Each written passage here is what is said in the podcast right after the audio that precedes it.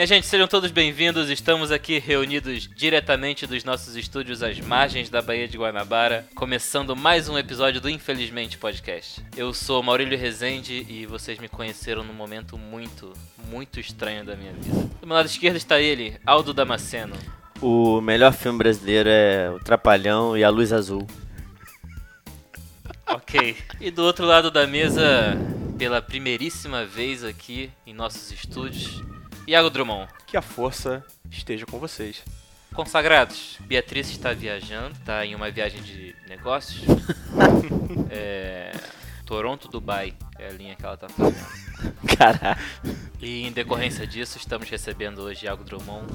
Inclusive, passamos muitas horas antes dessa gravação falando sobre coisas que vocês não ouviram, que dariam ótimos episódios, e mas infelizmente não aconteceu. Queimando muita pauta para Muita. coisas que nunca vão, vão pro ar. Muita, muita pauta. Mas sobre o que a gente vai falar hoje? É que é o importante. Pelo menos a gente não falou sobre isso sem gravar, estamos gravando agora. É, falamos hoje sobre filmes. E você se pergunta, Maurílio, filmes? Que coisa vaga. E eu respondo pra você, calma. É, não apenas filmes, mas filmes que de alguma forma marcaram a nossa vida, a nossa existência. Não filmes necessariamente que marcaram a história do cinema. Filmes importantes, mega consagrados, tênis verde, nada disso. A gente tá falando de filmes que tenham marcado a gente de alguma maneira.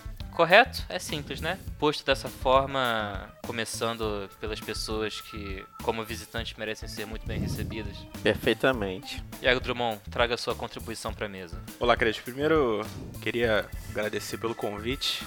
De nada. É uma chance muito legal. Sou fã do podcast e amigo pessoal da galera, então tô, tô muito feliz de estar aqui. Um dos poucos fãs e um dos poucos amigos.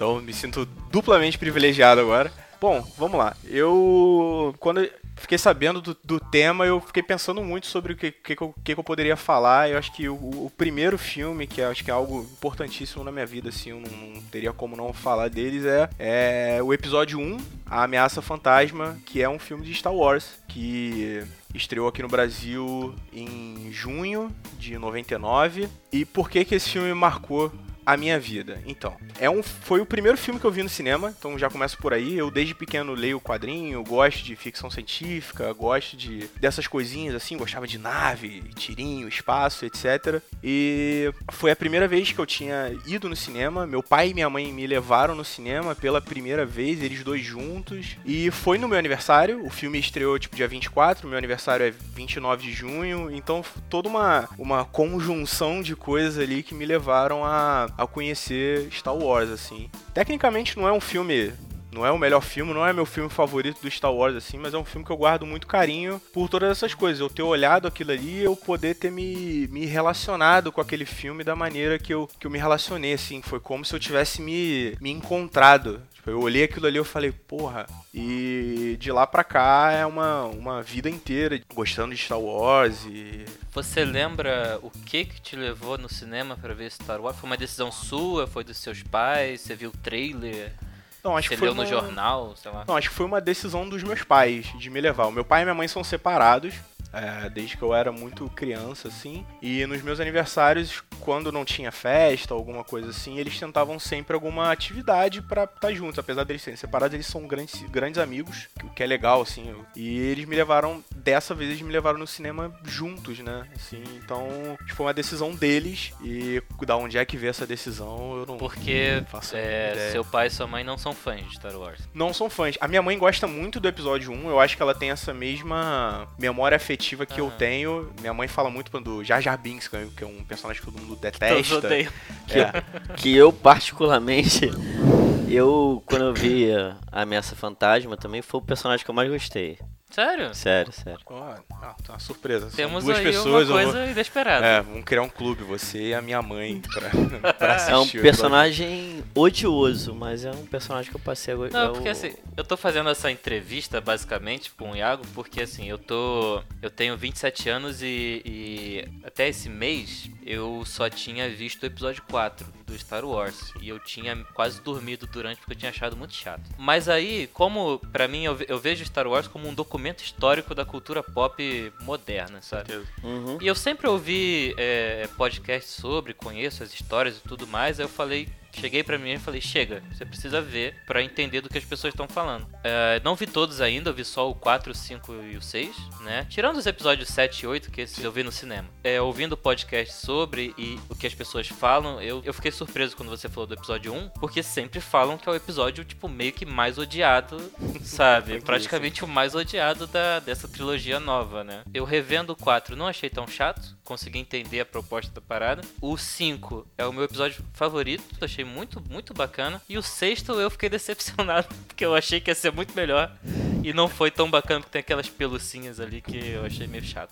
Isso aí é mais pelo, pelo Jorge Lucas, ele querer se distanciar da violência e querer fazer uma parada mais Fofinha. pra todas as idades, assim. O Que é a Jorge Lu- pegada do episódio 1, né? Uma parada mais infantil. Mais ou menos. Mas na, naquela época, o, o Jorge Lucas ele virou muito amigo do Spielberg. E o Spielberg também tava nessa cruzada de vamos tentar fazer um filme mais, tipo assim, pra família toda, vamos tentar fazer algo mais, mais legal e, e palatável aqui pra todo mundo. Então o Jorge Lucas ele meio que foi nessa, nessa onda. O episódio 5, eu acho que é um episódio que é quase o favorito de todas as pessoas, assim. Qual é o episódio 5? O episódio 5 Império é, é o Império Contra-Ataque. Ah, sim, sim. Cara, eu achei muito maneiro, O cara. Império Contra-Ataque é um filme muito bom, é um filme muito pessimista que no final o mal vence. Talvez por isso eu tenha gostado E tanto. O mal vence e você fica triste. E aí você, naquela época tinha que esperar mais dois anos pra sair o próximo filme. Então Pois é, eu imagino que- o impacto que, que isso tenha causado. Eu acho que o desgosto com o episódio 1 é, vem muito da, da expectativa das pessoas sobre o que era Star Wars. Star Wars é, o- até hoje em dia, né, algo que é fenomenal no mundo inteiro, assim. É,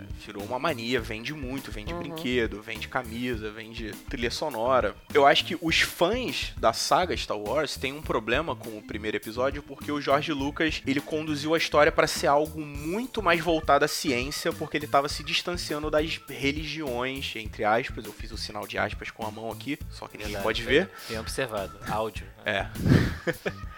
É, ele tava se distanciando um pouco, ele tava querendo explicar toda a, mítica do Jedi ali com ciência e etc.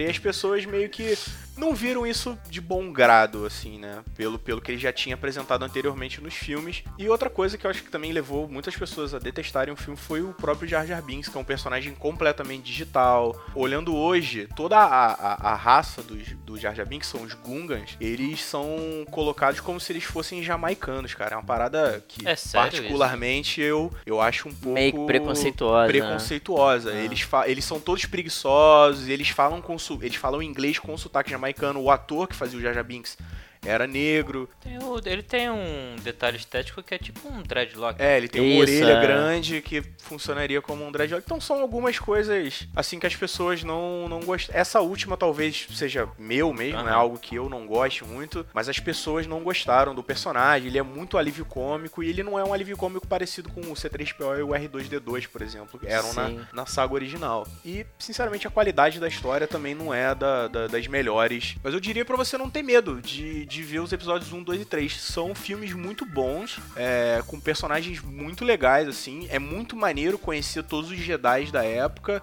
Tem o É, Samuel Jackson. Tem o Samuel Jackson. Pô, tem o Liam Neeson. Tem o Liam Tem Neeson o Liam. Neeson. Samuel Jackson, que, a, que o cara tem um sabre de luz roxo porque ele quis. Ele falou, mano, eu só participo desse filme se eu tiver um sabre de luz roxo. Que foda, né? É justiça. Você tem tanta moral que o criador do negócio falou, tá bom, valeu. Se a gente, fazendo um exercício de criatividade aqui, se a gente tivesse que colocar um ator atual pra ser o Samuel... é, Antônio é- Fagundes. é- não, não. Dentro da realidade. um ator atual pra ser o novo... Qual é o, episódio, o nome do, do Samuel Jackson? Qui-Gon É o? Ma- Mace, Mace Windu. Mace Windu. é. Isso. Pra ser um. ah, é, ouvinte, deixa eu só registrar uma coisa. Tem alguém fritando um bife aqui nas vizinhas? Puta que pariu, hein? Tá Mas muito tá, cheiroso. Tá, muito tá cheiroso. foda. Um ator da, da geração atu- atual. Hum. Pra ser é, é, o novo Samuel L. Jackson. Pra aparecer na trilogia nova, Ah, sim. né? Agora só sobrou o episódio 9, né? Quem vocês acham que, que poderia ter um papel maluco? Americano mesmo? É, desses atores hollywoodianos, porque o, o Samuel. Jackson tava na crista da onda ali. né? Sim, sim. Quem vocês acham que poderia fazer um, um personagem maluco no, no Star Wars? Então, um Maluco, cara. cara. Eu acho que o Danny Glover podia ser um bom perso- um O Danny Glover já, já fez Não, o. Não. o Donald Glover. É, Danny o Glover Donald- é o cara perdão. da máquina mortífera. Então, né? é, é isso que eu ia comentar. O, o, o Danny Glover é um. O Danny Glover, porra. Donald Donald Glover. Donald Glover. Danny Glover é do Predador. É. Minecraft. I'm too old for this shit. É. O, Donald, Glover. Donald Glover é um cara que ele, ele fez o Lando, que é um dos personagens mais Mas amados. ia pegar assim. mal, pô. Ele fez o Lando, ele ia fazer quem agora? É, É. verdade. O Lando de novo? Não, É, então, então, tem um cara que trabalha com o Donald Glover, eu preciso buscar o nome dele aqui, É o que faz o Darius? é o cara que faz o Darius. Porra, esse cara é muito maneiro, cara. Eu vou falar, eu vou aproveitar é, enquanto não. o Iago tá pesquisando aqui. não sei quem é não. Vejam Atlanta. Só vejam o primeiro episódio de Atlanta e vocês vão querer ver o resto da série. É muito maneiro, muito bem escrito. Um cara que gostaria de ver como Jedi, porra, o Idris Elba, cara. Porra, ia Cara, ser um puta Ia ser maneiro. Eu queria ver o Idris Elba em qualquer coisa, cara. Cara, Porra, cara. o Idris Elba na DC. O Idris Elba é o Batman. O Novo Idris Elba Batman. é o Superman também. Eu, eu queria, eu confesso que eu gostaria muito de ver o Daniel Radcliffe, cara. No. Eu defendo muito o. Como Jedi? como Jedi. é tipo assim, imagina o fim. Ele morre. Aí entra o Daniel Radcliffe. Ai, caralho. Que bosta. Não, mas é porque eu acho que seria tão, tão bizarro, guardadas as devidas proporções, eu acho que seria tão bizarro quanto alguém botar um filme de Star Wars e ver o Samuel L. Jackson, tá ligado? Porque é o cara que, tipo, Bad Motherfucker, filmes do Tarantino, assim, e de repente tá num filme do. Pô, do- mas cara, eu acho que o, o Samuel Jackson, particularmente, cara, ele é um personagem. Cada filme que ele faz é um, é um personagem diferente. Eu não consigo associar ele ao. Tipo, eu vi o. Pulp Fiction, né? Que ele faz lá o. Julius, né? Julius. É, eu vi o. Jules. Pô, aí vamos fazer um. Pular. Tem o Pulp Fiction, tem o. O Star Wars, que faz o Mace Windu, e tem o. Nick Fury. Nick Fury. Cara, pra mim são três personagens totalmente Ah, mas é porque distintos, cara. ele mesmo, ele mesmo se apropriou dessa mitologia que criaram pra ele. A mitologia cara. do Motherfucker. Tanto que no final do, do Vingadores lá, ele faz aquela insinuação de falar motherfucker lá. Você nem viu o filme, né? Sim, Não. no, cara, no, no Star Wars ele. Ele não fala Motherfucker, mas ele deixa. É implícito que ele gostaria de falar. Tem uma cena no Ataque dos Clones, e aí. Por isso que eu falo pra não ter medo. assim, o enredo dos filmes, ele não é o supra-sumo do cinema. Eu não acho que Star Wars também seja o supra-sumo do cinema, apesar de eu, de eu ser muito fã. É, tem uma cena no segundo filme que tá acontecendo uma, uma batalha ali. E ele chega pra acabar, ele chega com os outros Jedi pra acabar com a batalha. Ele vai andando calmamente num corredor onde só tem vilões. Ele chega num balcão onde só tem vilões. Ele puxa o sabre de luz, encosta no pescoço de um dos caras e ele manda um This party is over. Reticências. Cara, o motherfucker ele tá entre parênteses ali, cara. Ele tá ele implícito, tá, né? ele tá implícito, ele tá com a cara, tipo, speaks in motherfucking language, tá existe uma lenda que eu não sei se é real, de que existia as iniciais de Mad, Bad Motherfucker. Bad motherfucker, não, não é uma No lenda. sabre de luz É real, dele. isso é real. A gente ouve. Ou seja, ele abraçou aquilo. Sim, sim. Sabe? Tem o B, É, B- BMF lá. Eu mando a foto pra você. Eu tenho essa foto no celular. Eu mando a foto Pô, pra vocês. Vocês podem manda. colocar no post depois. Então, gente, esse foi o nosso episódio especial sobre Star Wars. é... Perdão, gente. Eu, eu, eu, me, eu me empolgo. Star Wars é, é um Não, não. assunto que me, que me empolga. Eu, eu... Caraca, meu- esse deu, esse deu pano pra. O meu plano malévolo em falar sobre filmes é porque eu sabia que o Iago ia fazer um. ia, ia criar uma grande discussão sobre Star Wars. Me orgulho disso. Um filme que me marcou muito, que foi um live action, que foi o Spawn, o Soldado do Inferno. Caralho, calma. Esse foi um. Eu nunca vi esse filme porque eu tinha medo. Mas eu já vi cenas desse filme e eu quero saber de verdade como esse filme marcou a sua Eu tô vida. deveras Cara, o que, ma- o que me marcou foi porque a temática era meio subversiva em relação ao quadrinho comum, né? Que era um, um cara que fez pacto com, com, com o diabo, né? E aí voltou à vida, só que ele volta muitos anos depois, ele é traído, enganado. E aí toda essa, essa trama meio que me, me agradava. E aí teve o filme, né? Porra, eu falei, vou lá assistir. Você já tinha uma ligação então com o material Tinha, já tinha uma, liga- uma ligação quadrinho. Pô, aquele filme ali, tipo, pra mim marcou, porque foi um. A primeira vez, acho que foi o sentimento que as, as pessoas têm hoje de ver um. Sei lá, um filme, sei lá, é. Vingadores, quando Vingadores. Eu tive nessa época aí, quando, que é um filme realmente muito ruim.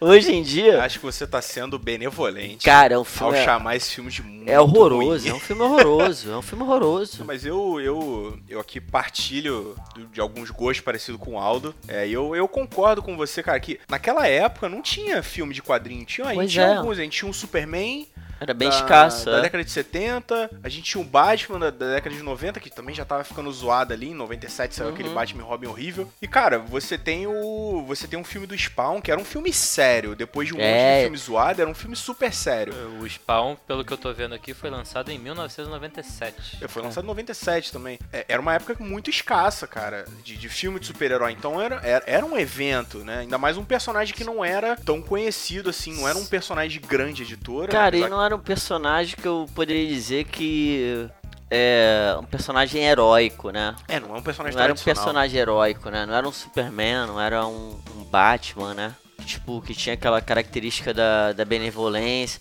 Não, era um personagem até negativo, mas era um personagem que me atraía. O que tinha legal ali também é que os personagens, os principais eram negros. O cara que se torna o Spawn era negro, o melhor amigo dele era negro, a espo- a ex-esposa dele era negra. O Arnold Schwarzenegger não faz esse filme, não? Não, não. Não.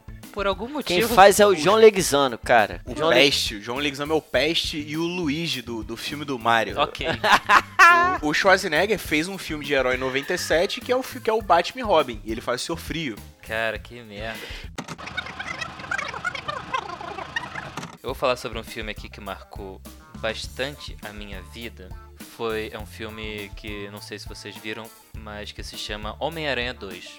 Pô, Homem-Aranha 2. Homem-Aranha Homem-Aranha 2 2 é um bom filme, cara. Filmaço, cara. Cara, pra mim Homem-Aranha 2 é o melhor filme de herói que existe até o momento. Alfred Molina, né? Alfred Molina. É Alfred Molina fazendo um puta vilão. E pra mim ele é um grande episódio de Avenida Brasil, só que com personagens da Marvel, sabe?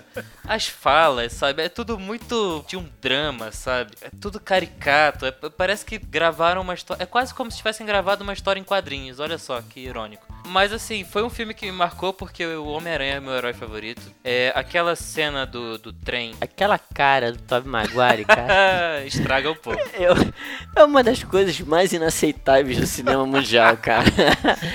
Eu não consigo aceitar aquela cara dele. E sei lá, mano, e parece que ele tá. E outro jovem de 30 fazendo um. Porra, ele parece que ele tá segurando uma caganeira. alguma coisa, sabe? Parece de fato, mas assim, a. a...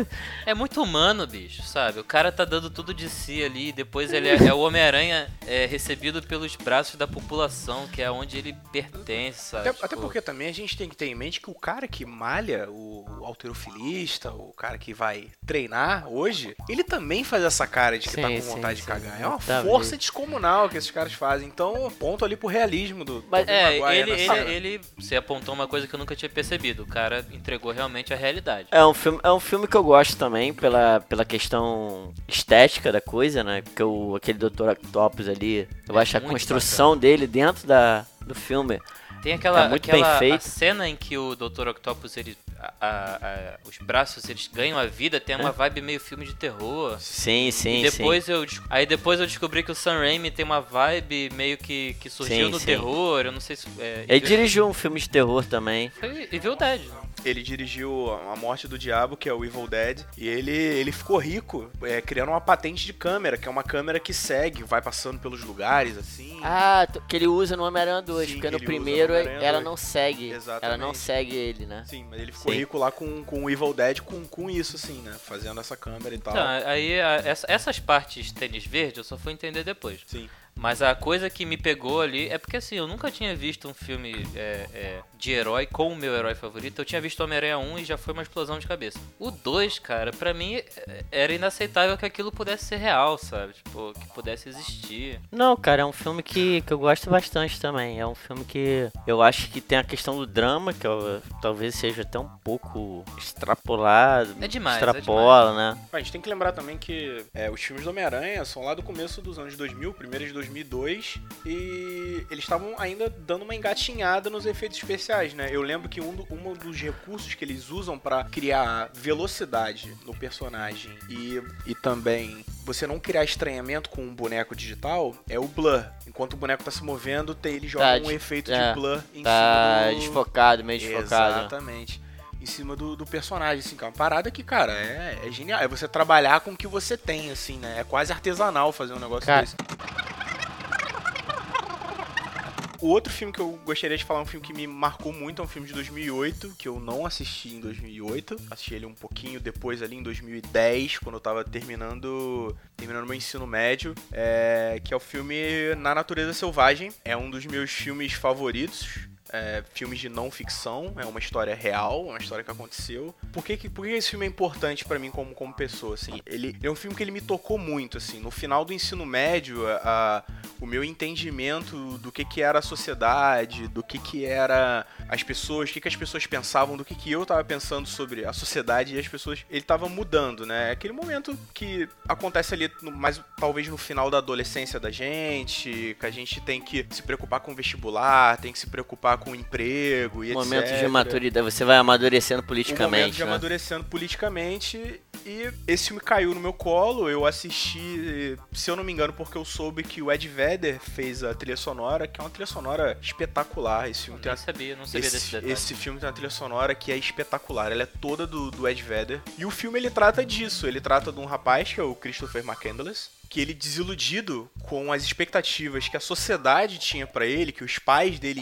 impunham pra ele, o garoto se forma. E agora, eu, eu confesso que eu não conheço muito bem o sistema educacional dos Estados Unidos, então eu me confundo um pouco. Mas eu acho que não é escola como seria o nosso ensino médio. Acho que ele tá se formando na faculdade, e aí os pais dele querem dar um carro pra ele, um carro novo. E ele fala, mas pô, mas eu já tenho um carro. Tipo, ah, mas seu carro é velho. Ele, tá, mas tipo, é meu carro. Eu tenho um carro, eu não preciso de um carro novo. E, enfim, o garoto ele já tá meio que decepcionado com algumas coisas e aí ele parte numa viagem pra ir da onde ele mora até o Alasca, fazendo como se fosse um mochilão, só que nesse meio tempo ele vai aprendendo, e ele vai tendo experiências com a vida assim, ele reflete sobre a sociedade. Nessa época eu me identifiquei muito com isso, porque era uma época que eu tinha muita dúvida sobre o que eu ia fazer de faculdade, sobre qual o emprego que eu poderia arranjar e, e é uma época de muitas escolhas e muita pressão. Eu acho que é mais ou menos o que ele sofria no filme, assim. Me marcou muito por esse motivo, assim. Já tive muita vontade de sair por aí, largar a porra toda e fazer um, fazer um mochilão, fazer uma loucura igual, o- igual o Christopher, assim. E qual Então, seria o, o seu Alaska Terra Brasilis? o meu Alasca Terra Brasilis. Cara, essa é uma boa pergunta. Sei lá, eu tentaria ir pra Galápagos, talvez.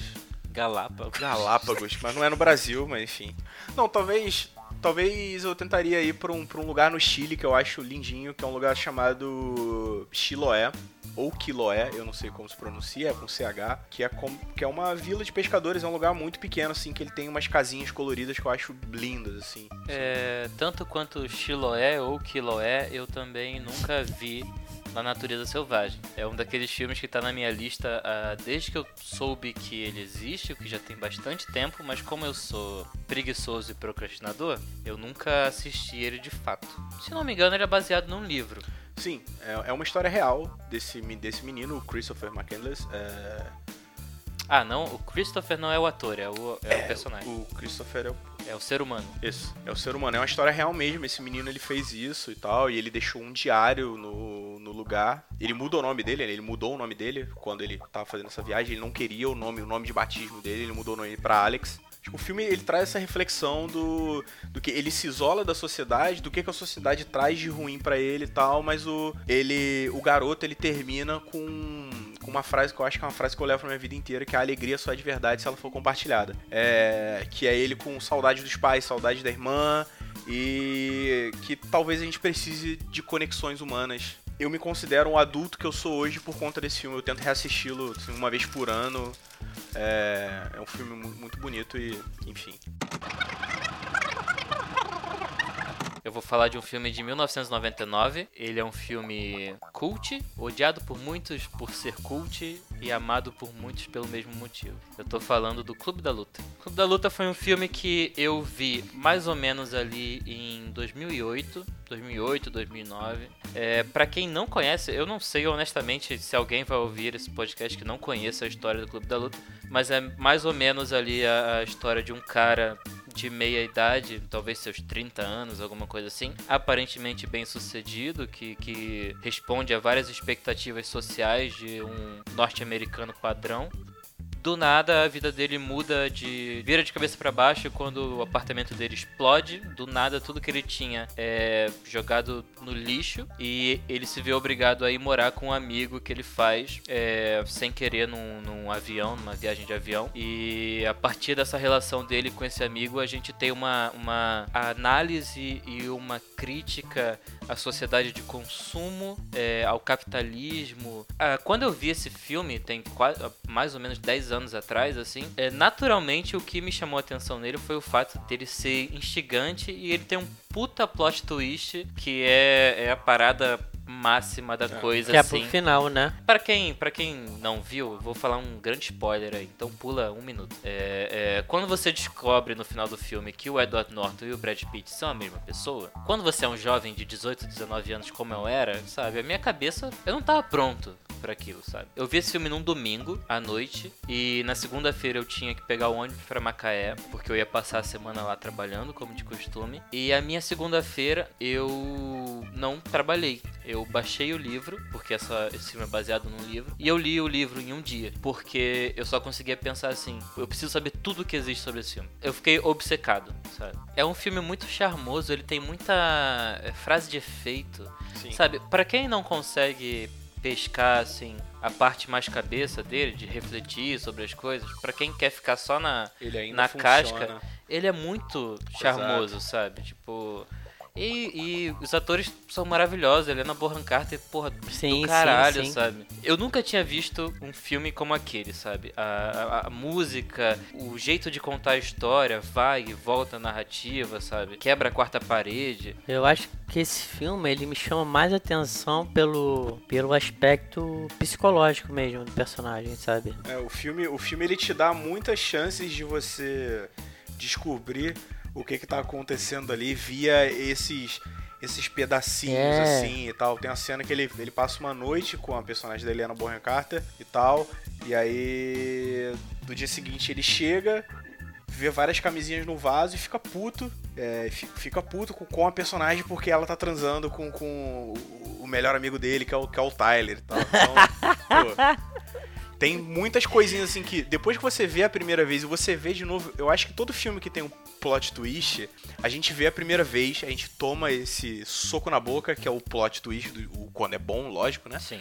Aí a gente revê procurando, ah não, eles deixaram alguma coisa em aberto pra, Algum pra fio gente solto, saber. né? Algum é, fio e solto. sempre tem. O Clube da Luta tem vários. Algumas cenas do filme aparecem em, quando o Tyler diz no cinema que ele recorta uns, uns pedaços de, de, de foto de, de, de piroca e coloca no, no, Projetor. no projetor, no filme acontece isso algumas vezes. O Tyler, ele, ele aparece piscando em alguns lugares durante o Não, filme. e tem uma, uma cena que ela é, é bem. É, depois que você vê e você sabe do que acontece, quando você revê, é muito ilustrativa dessa coisa, que é assim, aquela cena em que eles estão num porão, no clube da luta lá, todo mundo se batendo, e aí entra o dono do bar, alguma coisa assim. E é aquela cena em que o cara começa a espancar o Tyler, ele fica maluco, cuspindo sangue na cara do maluco. Aí fala, não, você tem que deixar a gente participar do clube, cara, não sei o que. Aí começa a cuspir na cara do, do cara e tal. E o cara fica tão desesperado com a atitude do, do Brad Pitt que ele meio que foge e fica tudo certo. Mas na hora em que o Brad Pitt toma o primeiro soco, o Edward Norton, que tá encostado na parede, no exato momento em que o Brad Pitt toma o soco, o Edward Norton abaixa a cabeça. Caramba. Tipo, é imediato, assim, sabe? Eu nunca tinha percebido isso, cara. Eu vou ter Ah, que rever o Clube da Luta. Eu não, eu não. pra não pagar de, de percebedor, eu só. Eu li isso no artigo, eu fui rever o filme e realmente de fato é. Eu não percebi por mim mesmo, assim. Bom, eu, eu tô sentindo que a gente tá descendo uma linha aqui, que a gente começou com filmes de super-herói. Ah, pô, Star Wars super divertido, super maneiro. E a gente meio que tá, tá descendo, tá começando, a melancolia tá começando a pegar aqui. Então eu vou falar, talvez, do filme mais melancólico de todos os tempos, na minha opinião, que é O Brilho Eterno do Uma Mente Sem Lembranças. Puta, esse filme é foda, esse filme é, É, foda. esse é um dos meus filmes favoritos. Eu gosto muito do Michel Gondry. Eu sou muito fã de Daft Punk. E o Michel Gondry já tinha feito várias coisas com Daft Punk. Eu gosto muito do Jim Carrey. Ele é um ator fantástico. E a minha atriz favorita é a Kate Winslet. Então esse filme, quando eu descobri esse filme, ele foi um prato cheio pra mim. Esse filme eu assisti um pouco mais novo. Eu acho que eu tinha 15 anos de idade. Foi um filme que foi um, foi um baque pra mim. É, é outro filme que eu tento assistir todo ano, assim, porque eu sempre vejo uma coisinha nova, tem uma nova interpretação de alguma coisa que pode ter acontecido no filme, assim. E é um filme que levanta uma questão muito séria. Se você pudesse apagar alguém da sua cabeça, você faria isso? Tipo, alguém que fez você sofrer, ou algum momento que é muito triste da sua vida, tipo, você apagaria esse momento? Antigamente eu achava que esse filme ele não respondia essa questão, e hoje em dia eu acho que ele responde. Só pra contextualizar, o filme passa, é, o filme é sobre é, um casal que é composto pelo Jim Carrey e pela Kate Winslet, eles se separam e o rapaz descobre que ela foi numa clínica pra apagar ele da cabeça dela. Então, o que que ela faz? Ela tenta fazer, a- ele tenta fazer a mesma coisa. Ele vai nessa clínica e ele tenta apagar ela da cabeça dele. Só que no meio daquilo tudo que tá acontecendo, no meio do, do, do tratamento de apagar ela da cabeça dele, ele desiste. Porque ele percebe que ele gostaria de, de ter aquela lembrança sobre tudo que aconteceu. Assim, o filme tem meio que um plot twist ali no, no, no, no- no final Sim, sim, sim, sim. que é do começo pro final. Mas é o que eu falei, eu achava que esse filme ele não tinha uma resposta para as coisas. É, hoje em dia eu, eu acho que ele tem um, que ele tem uma resposta pro dilema do filme, né? Você faria isso? Tipo, o que que você ganha apagando uma pessoa da sua cabeça assim? É, E ainda tem aquela questão do, né, pra quem viu Senhor dos Anéis, tem o Elijah Wood, que é o Frodo, né, que Isso, faz esse isso, filme, e ele sim. quer tomar o lugar do cara nas lembranças daquela menina, Exato, né? É, ele pega todas as coisas. O que acontece? Pra você apagar alguém da sua cabeça, você tem que levar todas as suas lembranças pra esse lugar. Você faz uma entrevista extensiva, Sim, você sim. leva todos os presentes que você ganhou, alguma coisa que lembre a pessoa, e eles vão fazendo um. Um apanhado ali de... É, eles vão fazendo. Eu ia falar uma palavra que eu esqueci agora. Tipo um Des- eles, vão, eles vão descontaminando a Isso. pessoa de você pouco a pouco com aqueles, com aqueles objetos. Você fala sobre os objetos e tal. E os objetos ficam guardados na clínica. E o personagem do, do Elijah Woods, ele, ele pega isso pra tentar conquistar Sim, a Clementine, que é, a é. personagem da, da Kate Winslet. Então- É, enfim, é, um, é um filme fantástico. É um- eu, eu acho que também é um outro filme que eu aprendi muito com esse filme sobre o, o que eu tiro de lição desse filme. É, não, não adianta a gente tentar fingir que coisas não aconteceram. É. É, a vida acontece, a gente passa por experiências ruins, seja com o que for, um relacionamento ruim, algo ruim, e talvez se a gente não tivesse essa marca na nossa vida, a gente faria tudo igual de novo. Certo. Eu acho que é isso que o filme me responde. Então, desde que eu vi esse filme até hoje, eu, eu, eu sempre penso assim com coisas ruins que aconteceram na minha vida. Sejam relacionamentos, seja uma experiência ruim com o trabalho, uma experiência ruim com, com amigos e tal. É, é clichê, elas servem de. é, os nossos erros servem de aprendizado, é uma frase muito Sim, clichê. é, sim. Mas eu acho que é uma verdade pétrea, assim, em qualquer situação da, da vida nossa. É, não é só- eu acho que o filme, além de te dizer que o- as lembranças te ensinam, né? Sobretudo, independente do que aconteça, sempre vão existir boas lembranças também, né? Você tem Exatamente. as boas lembranças, né? Então, se você tirar as lembranças, você tira não só as ruins, como tira as boas. Então, você deixa de aprender, como você deixa de guardar coisas boas que aconteceram também. É, pra variar, é mais um filme aí que eu não vi, né? Isso, é, isso me soa muito estranho, porque você é o tipo de pessoa que eu consideraria um fã de Brilho Eterno do Mente Sem É, Lembranças, cara. verdade. Pois é, Você- cara. Vocês não podem ver o Maurílio nesse momento, mas o Maurílio, pensem num fã de Brilho Eterno do Mente Sem Lembranças e provavelmente esse cara é o Maurílio. É porque assim, esse filme é meio um brother que eu não conheço, mas já considero pacas. Você... é. Eu só tenho que conhecer ele, cara. É mais um filme que tá na minha lista o tempo todo. Eu acho mega interessante. A sinopse dele já me traz uma, uma discussão, tipo, mega foda, coisas que a gente pode viajar em cima. Mas eu nunca vi, porque eu sou basicamente um grande resumo. É que o Maurílio é um merda, né? Porque eu não vejo as coisas, cara. Cara, tem um filme que eu não sei se as pessoas conhecem. É um filme chamado Sem Vestígios. Ele é com a Diane Lane, que fez Infidelidade. Mas enfim, o filme ele se trata. Cara, eu acho que ele é um filme que talvez agora, no, na atualidade, ele teria muito mais sentido do que da época quando eu vi. Porque hoje a gente tem muito, muita questão de YouTube, é, views, essas coisas. E é sobre um cara que ele. Tem uma cena do filme que ele pega um cara e ele coloca. Ele prende o cara da cintura para baixo no, no concreto. E atrás do cara tem várias lâmpadas incandescentes. E ele bota isso na internet. E a cada pessoa que vai assistindo, conforme vai aumentando o número de, de pessoas, o número de lâmpadas vai acendendo. Eu sei que filme é esse, cara. E é aí, esse. no final, o cara ele morre com o calor das lâmpadas. E, enfim, é uma coisa que associa a morte ao. meio que fosse a espe- é, espetacularização da morte. Cara, eu acho, eu acho esse filme muito interessante. Né, dessa perspectiva, porque tem, acho que são três casos que tem. Ele sempre bota o- as pessoas na, na internet e, é- e as pessoas morrem de acordo com a velocidade com que as pessoas vão morrer depende do número de pessoas que estão assistindo. Ele é tipo um episódio do Black Mirror. Exato. Muito tempo Muito antes. antes, muito antes. E é uma coisa muito. É um filme que me marcou, que não é um filme conhecido, mas cara, é um filme bem legal. Eu acho que traz essa reflexão. Mas ele é assustador? Não, eu não considero um filme assustador não, cara. Porque eu, tenho consi- medo de ver. Eu fiquei interessado, mas eu tenho medo. eu não acho que é um filme assustador não. Eu acho que é um filme que faz a gente refletir. Eu tô, eu tô muito surpreso porque existe de fato um episódio das temporadas mais recentes do Black Mirror que a proposta é, é meio que a mesma, assim.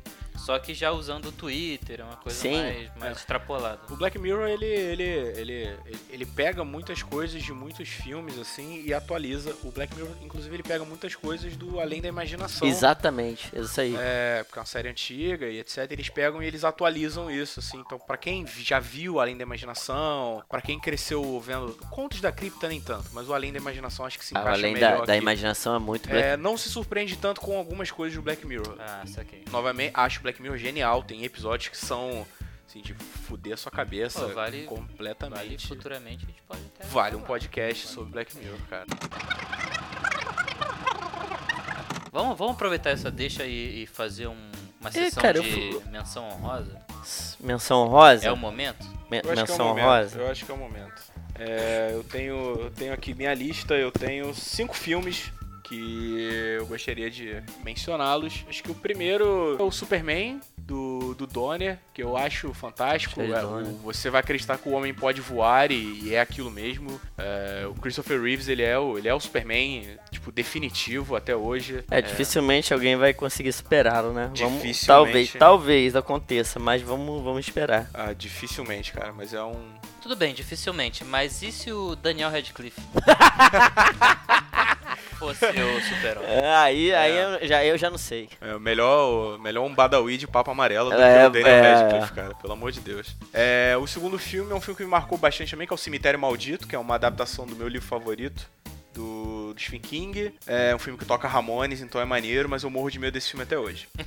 É, depois, é, Corpo Fechado, que é um filme Porra, do- Corpo Fechado é um filme bom. que é o filme Puta do filme. M. Night Shyamalan. É um filme muito legal, pra mim é um dos melhores filmes de super-herói que existem. É, o outro filme é um filme meio desconhecido que se chama Machuca. Eu, uma época da minha vida, eu, eu estudei muito sobre, ah, sobre a ditadura do Chile. Uhum. É, eu gosto muito de Salvador Allende, Uhum. etc. E esse filme, Machuca, ele conta o, pri- o primeiro dia, os primeiros dias, não lembro agora bem, já faz um tempo que eu assisti esse filme, ele conta os primeiros dias da, Ditadura. da ditadura sobre o ponto de vista de três crianças. Na verdade, é a queda do Allende mesmo Uhum. ali. Então esse filme é sensacional. E um outro filme aqui que ele é um filme que eu gosto muito também, que é a trilogia do Senhor dos Anéis. Porra, eu tava aqui É, também, tava aqui. São ótimos filmes, eles adaptam o livro, eles mudam muita coisa do livro, mas deixa o filme com a cara original ali muito divertida.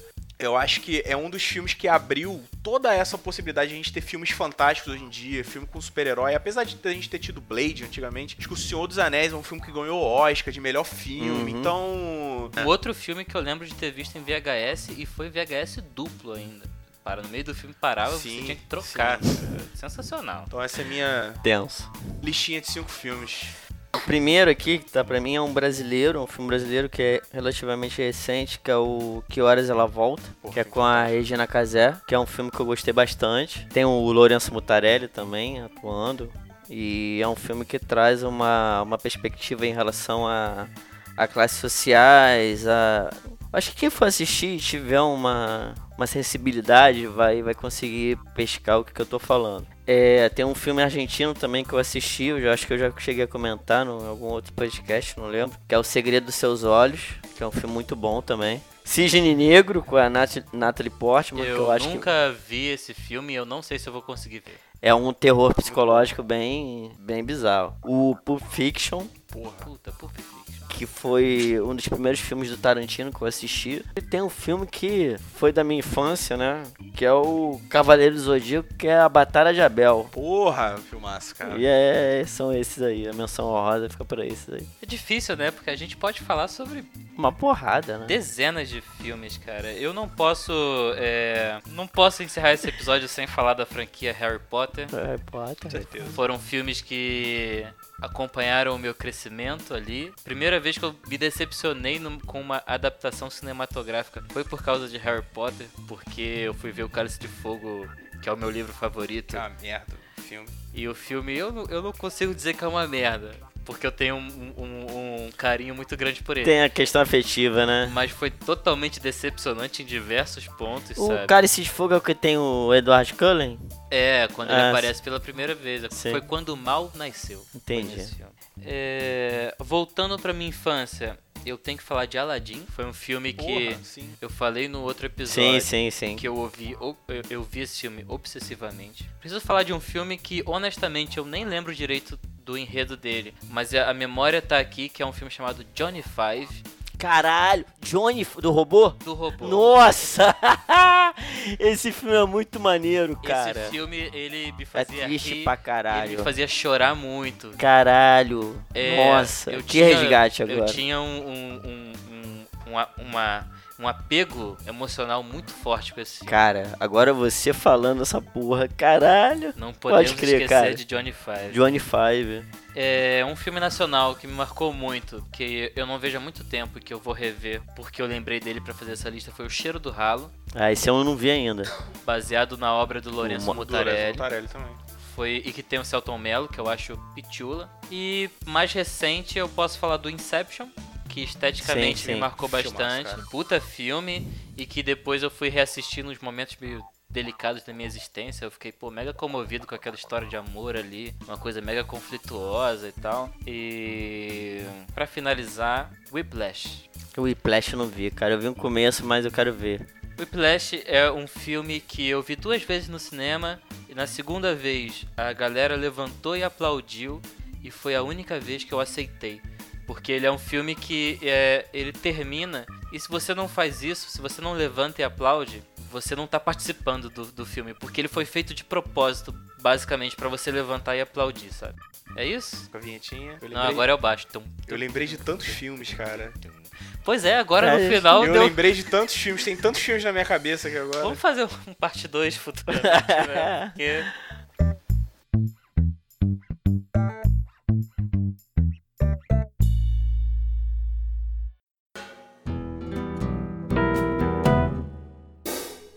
Consagrados, estamos aqui, chegamos ao final desse episódio que eu devo confessar, achei de altíssima qualidade, modéstia à parte. Uma coisa que eu gostei muito de ver que a gente fez nesse episódio é que sempre que eu escuto um episódio de um podcast que fale sobre filmes, eu gosto quando eu saio desse episódio com uma lista de filmes pra ver. E ao gravar esse podcast, eu saí com uma lista de filmes pra ver. E eu espero que aqueles que ouçam esse podcast também saiam com uma listinha de filmes bacanas pra assistir, certo? Lembrando que vocês podem encontrar a gente nas redes sociais: Facebook, Instagram Twitter. Só colocar lá, infelizmente podcast. Vocês podem mandar um e-mail pra gente, infelizmentepodcast@gmail.com e vocês podem entrar no nosso site infelizmentepodcast.com e deixar qualquer comentário lá, correto? Recebemos um, um e-mail até o momento e estamos fazendo esse e-mail de refém. Só leremos esse e-mail assim que tivermos pelo menos 10 na nossa caixa de entrada, tá? Desculpa aí, Hugo. Vai ficar aí na, na, na- no hold aí, tá bom? Posto dessa forma, passo aqui a palavra para Aldo Damasceno e Iago Drummond. Ah, ah, é, um salve aqui pra Beatriz. Salve aí, tá? Tamo aí na atividade. Qualquer coisa aí, tamo aí, tá? Bom negócio aí. Valeu aí, abraço aí. Bom voo, Dubai. Eu, antes de passar a palavra pro Iago, né? Que o melhor sempre fica pro final. Que isso. Eu queria. Ó, mandar um salve para dois amigos que escutam o podcast, que é o, o Lucas Assunção e o Ivan Costa. São, são pessoas que assistem, sempre perguntam quando, se já saiu, mandam feedback, né? E é isso aí. Fica um salve pro Lucas Assunção e pro Ivan Costa. Posso mandar um salve também? Pode, permite? João Leite. Toda semana, seus feedbacks são de vital importância, porque eu fico admirado como uma pessoa que tem a vida ocupada que você tem consegue dar feedbacks para um, para um podcast que está começando. é um Então, cara organizado. muito obrigado pela sua dedicação. Fica aí um abraço do grupo para você. É, bom, eu queria mais uma vez agradecer, agradecer ao Maurílio, agradecer ao Aldo. É, somos amigos, somos amigos há, há um tempo, no- nos conhecemos, é muito gostoso de ouvir vocês, eu sempre falei, desde o primeiro eu falei, eu quero participar. E cá estou, cumprindo aqui o meu, o meu dever, realizando meus sonhos. É, o recado que eu tenho é nunca deixem de sonhar. e sejam gentis com as pessoas. Bom, com esse belíssimo recado, acho que nos resta apenas finalizar. Finalizar, episódio, sim. né? Finalizamos o episódio. Grande beijo, gente. Até semana que vem. Um tchau, beijão, tchau. um abraço. Beijo.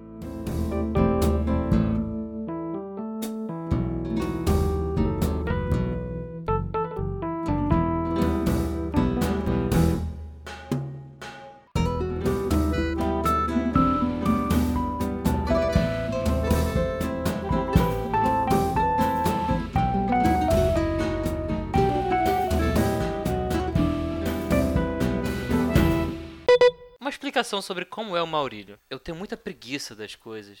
Então, ao, ao invés So- de, de, somos dois. de eu ver os filmes, eu ouço podcasts sobre os filmes.